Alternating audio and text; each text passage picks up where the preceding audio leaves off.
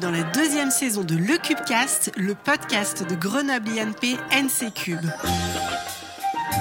Une fois par mois, notre école d'ingénieurs spécialisée dans l'énergie, l'eau et l'environnement vous emmène à la rencontre de ses anciens élèves.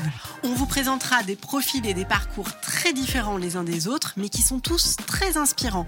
Et nous sommes vraiment fiers de partager avec vous les expériences et les souvenirs de nos diplômés. Aujourd'hui, on vous emmène à la rencontre de Héloïse Couvert, diplômée en 2009 à l'NC Cube. Après ses études, Héloïse entre chez Etamine, bureau d'études et de conseil en performance environnementale en tant que chargée d'affaires.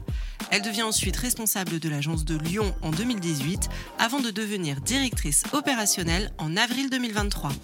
Bonne écoute Bonjour Héloïse Bonjour. Bienvenue dans ce nouvel épisode de la deuxième saison de Le Cubecast et merci de nous rejoindre. Bah, merci à vous de m'inviter. Alors aujourd'hui, on va parler de ton parcours à Grenoble INP NC Cube. Euh, tu as obtenu ton diplôme en 2009. Tout à fait ça date. Avant qu'on commence, s'il te plaît, tu, vas te présenter. Euh, on va évoquer ton parcours universitaire et professionnel euh, par la suite, mais là, euh, je voudrais que tu te présentes sans parler du côté pro. Oui, ça marche. Eh bien, je m'appelle Héloïse Coubert, j'ai 37 ans, maman de deux enfants. J'ai quitté depuis 2009 les, montagnes grenobloises et je me suis allée à, à Villeurbanne, près de Lyon. Du coup, en parallèle de, ma vie professionnelle, euh, bah, j'ai notamment plusieurs engagements associatifs, à la fois sur le volet euh, écologique. Par exemple, je suis notamment engagée dans un collectif qui s'appelle euh, Cantine sans plastique de, de Villeurbanne pour L'idée, c'est de basculer sur des contenants inox à la place des contenants plastiques à la cantine des enfants. Et puis, euh, je suis engagée aussi sur un volet plus social, euh, notamment dans, un collectif qui s'appelle Jamais sans toi, pour œuvrer pour mettre à l'abri euh, des familles à la rue. Excellent, bah merci beaucoup et bravo pour cet engagement. Comme on l'a évoqué précédemment, tu as obtenu ton diplôme en 2009, donc tu es rentré à l'école NC Cube en 2006. Qu'est-ce qui t'a mené à l'NC Cube? Honnêtement, c'est pas facile de choisir une école d'ingénieur en deuxième année de prépa, euh, au milieu de la révision des concours, euh, quand on n'a pas une idée très précise de, de ce qu'on souhaite faire plus tard. Donc, en toute honnêteté, j'ai d'abord choisi la ville, Grenoble, dont les montagnes euh, m'attiraient. Ouais. Après, sur les plaquettes de l'école, j'ai découvert la, la, nouvelle filière à l'époque, euh, système énergétique et marché. Elle, elle venait d'être créée à l'IEG. Et en fait, cette filière, elle était montée pour préfigurer la future école euh, NC Cube. Donc, c'est vraiment les aspects énergie renouvelable, thermique du bâtiment qui m'ont attiré dans cette filière-là. J'étais beaucoup moins sensibilisée sur les enjeux euh, de, transition environnementale à l'époque, mais je pressentais quand même qu'il s'agissait d'enjeux majeurs pour le futur et je me suis pas trompée. Mmh. Donc je voilà, je suis rentrée à l'IEG et je suis sortie avec un diplôme NCCube, la première promo NCCube. Ok.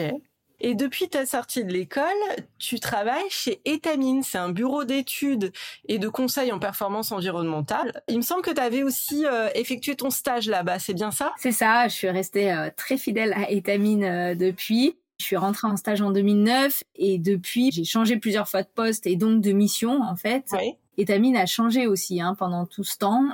quand je suis rentrée, on était, il y avait une seule agence à Lyon et on était une quinzaine de, de collaborateurs. Et maintenant, on est 80 sur euh, six sites différents. Donc, euh, voilà, j'ai pas changé d'entreprise, mais l'entreprise a changé. Et oui, et ça fait donc 15 ans que tu y es. C'est ça, c'est ça, j'ai fait 15 ans. et c'est quoi tes activités au sein d'Etamine? Alors, qu'est-ce que tu fais? Alors, euh, déjà, pour présenter Etamine, on est un bureau d'études et de conseils sur vraiment tous les sujets de performance environnementale. Euh, sur les projets de bâtiments et d'aménagement du territoire. Donc on travaille euh, aussi bien en neuf qu'en rénovation et euh, sur l'ensemble de la chaîne qui aboutit à la construction d'un bâtiment, c'est-à-dire depuis la phase programmation, conception, construction et suivi en exploitation de euh, tout type de bâtiment euh, sauf la maison individuelle, donc aussi bien l'enseignement, les logements, les bureaux, euh, les, les, hôpitaux, les gymnases, etc. Notre boulot, c'est d'intervenir aussi bien au sein d'une équipe de maîtrise d'œuvre, donc en lien direct avec des architectes et d'autres bureaux d'études, que en tant que assistant à maîtrise d'ouvrage. Donc là, on est en direct avec des promoteurs ou des maîtres d'ouvrage publics. Pour euh, finir sur les thématiques euh, traitées qui sont larges et, regroupées en fait en quatre thèmes euh, principaux. Hein, d'abord l'énergie, bien sûr, qui est assez centrale et, et c'est cette thématique qui est la plus en lien avec ce que j'avais appris à l'école, thermique du bâtiment, de diagnostic énergétique, mhm. etc. On s'intéresse aussi beaucoup au confort des usagers, confort thermique, confort visuel. Et puis une troisième thématique autour de tout ce qui est bas carbone, donc ça, c'est vraiment une thématique assez nouvelle, enfin en tout cas dont on parlait pas en 2009, euh, mais euh, hyper importante, qui étudie en fait l'ensemble des leviers euh, susceptibles de, de, faire réduire le poids carbone d'une opération. Et enfin, la quatrième thématique, c'est autour de la biodiversité, puisqu'on a six écologues au sein d'Étamines qui, qui s'occupent de, de, ce thème-là pour favoriser l'intégration de la faune et de la flore dans nos projets urbains. Ok, Ok, très bien. Eh ben merci, merci pour euh, pour cette présentation. Euh, toi, tu as évolué au sein de cette société. D'abord, tu as été chargée d'affaires pendant 13 ans, puis responsable de l'agence de Lyon pendant 5 ans, avant d'être maintenant directrice opérationnelle depuis avril 2023. Alors, est-ce que tu peux nous en dire un peu plus sur ces différentes expériences? Ce qu'elles t'ont apporté et ce que toi aussi tu as apporté à cette entreprise. Oui, ça marche. Alors en, réalité, euh, juste après mon stage, j'ai même démarré en tant que chargée d'études, plus exactement, puis effectivement euh, chargée d'affaires au bout de 2-3 ans. Euh, c'est un poste qu'on appelle désormais chef de projet. Ça, voilà, ça, mmh. ça reflète mieux la réalité. Donc en tant que chef de projet, bah, je prenais en charge euh, une opération de, A à Z. Hein. Euh, j'étais euh, l'interlocutrice principale du client sur tous les échanges liés à la conception, aux visites de chantier, et je m'appuyais pour assurer cette mission sur des études techniques, notamment des simulations thermiques du bâtiment, des simulations de confort visuel ou d'impact carbone. Et ces études sont réalisées par les chargés d'études. Et ensuite, effectivement, euh, en 2018, en parallèle du départ à la retraite de notre dirigeant fondateur, euh, j'ai pris la responsabilité de l'agence de Lyon. Mm-hmm. Je sentais quand même depuis quelques années que le management m'attirait. J'avais pris au préalable quelques responsabilités nouvelles sur euh, du, du, planning, des chargés d'études, etc., ce qui a, ce qui a légitimé un peu cette prise de poste. Le rôle là de responsable d'équipe, bah, il était vraiment multiple, hein, déjà managérial, puisque j'étais responsable d'une équipe d'une quinzaine de personnes. Ouais mais j'avais aussi une casquette de commercial pour euh, développer le chiffre d'affaires sur le territoire couvert par cette agence de Lyon. Et à partir de 2020, donc là on commençait à avoir 4-5 euh, agences, le directeur général m'a demandé également de prendre un rôle de, de coordination de l'ensemble des responsables d'équipe, dans le but un peu euh, d'harmoniser nos pratiques managériales, de s'entraider, d'échanger entre nous, euh, de coordonner un peu tout ce qui se faisait dans les, dans les agences. Et ce rôle, en fait, bah, il a pris de l'ampleur et il s'est transformé un peu légitimement en, un poste de directrice opérationnelle à temps plein il y a quelques mois, mm-hmm. quand du côté de l'agence de Lyon, on a basculer en sociocratie. Ah. Plus en détail si vous voulez. Exactement. Alors, déjà, bravo pour ce beau parcours et euh, cette belle évolution au sein d'une même société. C'est vrai qu'aujourd'hui, je pense que c'est peut-être plutôt rare que les gens restent dans la même société. On a plutôt tendance à changer. Euh. Toi, tu as eu vraiment un beau parcours et puis une très belle évolution. C'est super. euh, ce, que, ce que tu voulais dire, est-ce que ça a un rapport avec euh, le fait que Etamine soit organisé en scope? Donc, on le rappelle, hein, c'est une société coopérative. Justement, parle-nous de ce format de société et, et, ce que ça change aussi pour les personnes qui sont employées. Oui, ça change tout. Non, j'exagère. La principale différence, voilà, avec une société classique, c'est que les, les, actionnaires sont majoritairement des salariés. Oui. Euh, pour Etamine, c'est même euh, que des salariés, à l'exception près du fondateur qui est parti à la retraite, qui a gardé des parts dans l'entreprise, mais on n'a pas d'autres associés euh, extérieurs. D'accord. Du coup, comment ça se passe concrètement? En fait, au bout de 1 à 2 ans de, de présence dans l'entreprise, où la salariée peut demander à devenir associé et du coup rentrer au capital de, de la SCOP. Et ensuite, les décisions majeures de de, la SCOP, donc euh, par exemple le choix du, conseil d'administration qui est ensuite euh, chargé entre autres de nommer la direction, mhm. ou le choix de la vision d'entreprise, les choix stratégiques, et eh ben ils se font selon euh, un vote une personne égale une voix c'est pas du tout proportionnel au, capital. Ouais, d'accord. Voilà, et, notamment parmi les décisions, il y a aussi le fait de, choisir la répartition des bénéfices entre ce qu'on met en réserve, ce qu'on partage entre nous, etc. D'accord. Après, euh, ces,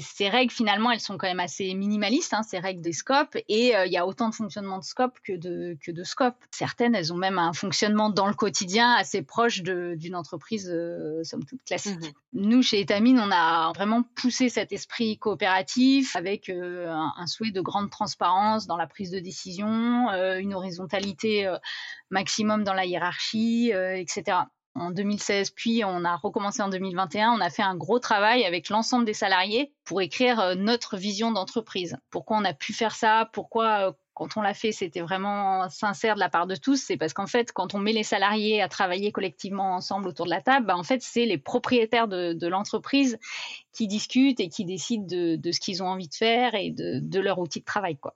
Donc, euh, voilà, tous sont partie prenante des, décisions et du coup se sentent aussi légitimes de prendre des initiatives, de faire des propositions d'amélioration. Bien sûr. Au quotidien, c'est vraiment différent de savoir pourquoi, pour qui on fait les choses, de comprendre euh, comment, par qui les décisions sont prises, d'avoir les tenants, les aboutissants, la vision, des chiffres, etc. Ça renforce vraiment le, sentiment d'appartenance à l'entreprise et, du coup, ça limite aussi le, turnover. Ça fait que je suis là depuis 15 ans.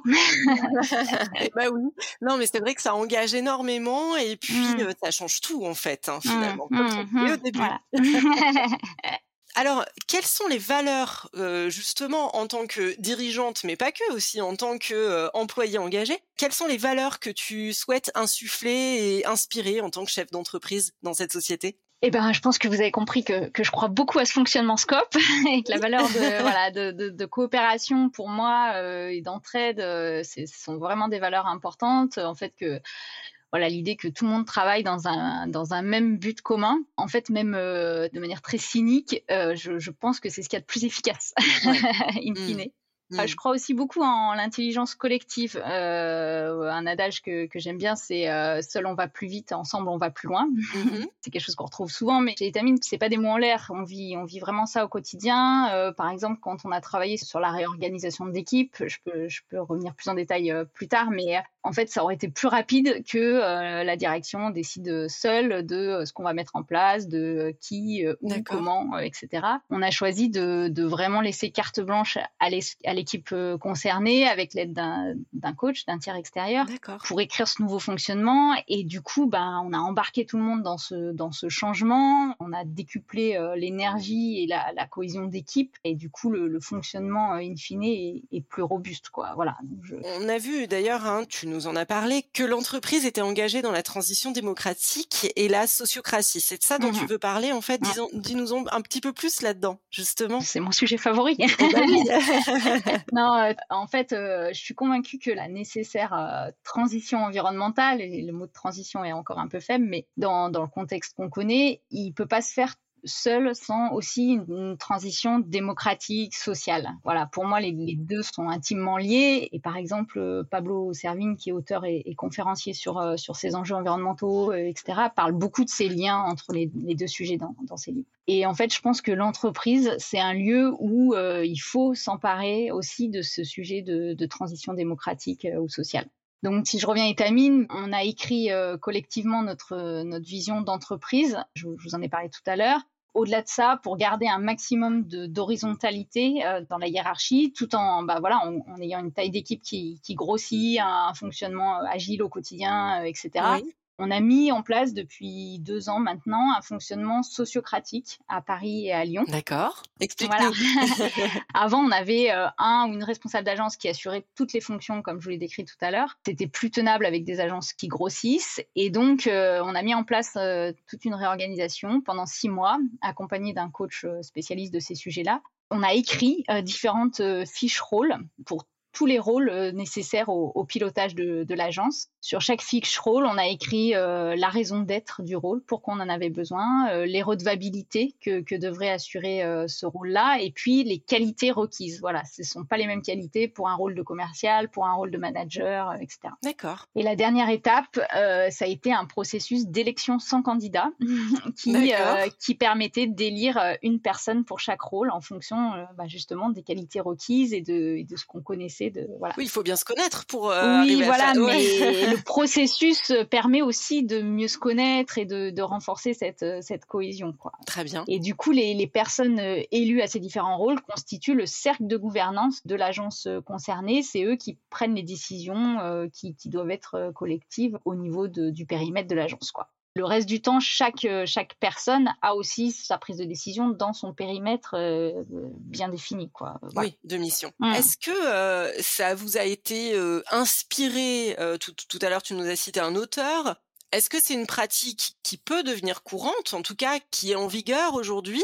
Est-ce que tu as d'autres exemples de sociétés qui fonctionnent comme ça ou est-ce que c'est vraiment très très exceptionnel? Non, ça reste exceptionnel. On a choisi le coach parce qu'il il était intervenu dans notre société partenaire de la nôtre, mais, mais ça reste exceptionnel. Et, euh, et surtout ce qui est assez euh, novateur chez, chez Etamine, c'est que c'est la direction qui a impulsé ça. Voilà, dans l'autre exemple qu'on avait, ça avait été plutôt euh, imaginé euh, par euh, une équipe qui avait voulu mettre ça en place, mais finalement ça marche moins bien quand même que euh, dans voilà quand c'est une vraie volonté politique de, la direction d'entreprise. D'accord, d'accord. Alors, pour terminer, on va retourner sur du plus global, hein, enjeux environnementaux qui sont quand même de plus en plus pris en compte dans les différents projets, mmh. même dans les médias, hein, on en parle quand même de plus en plus. Il y a une prise de conscience collective. Est-ce que toi, tu as remarqué une différence dans ton métier sur ces dernières années, par exemple, par rapport à tes débuts? Oui, oui, clairement, et, heureusement, j'ai envie de dire.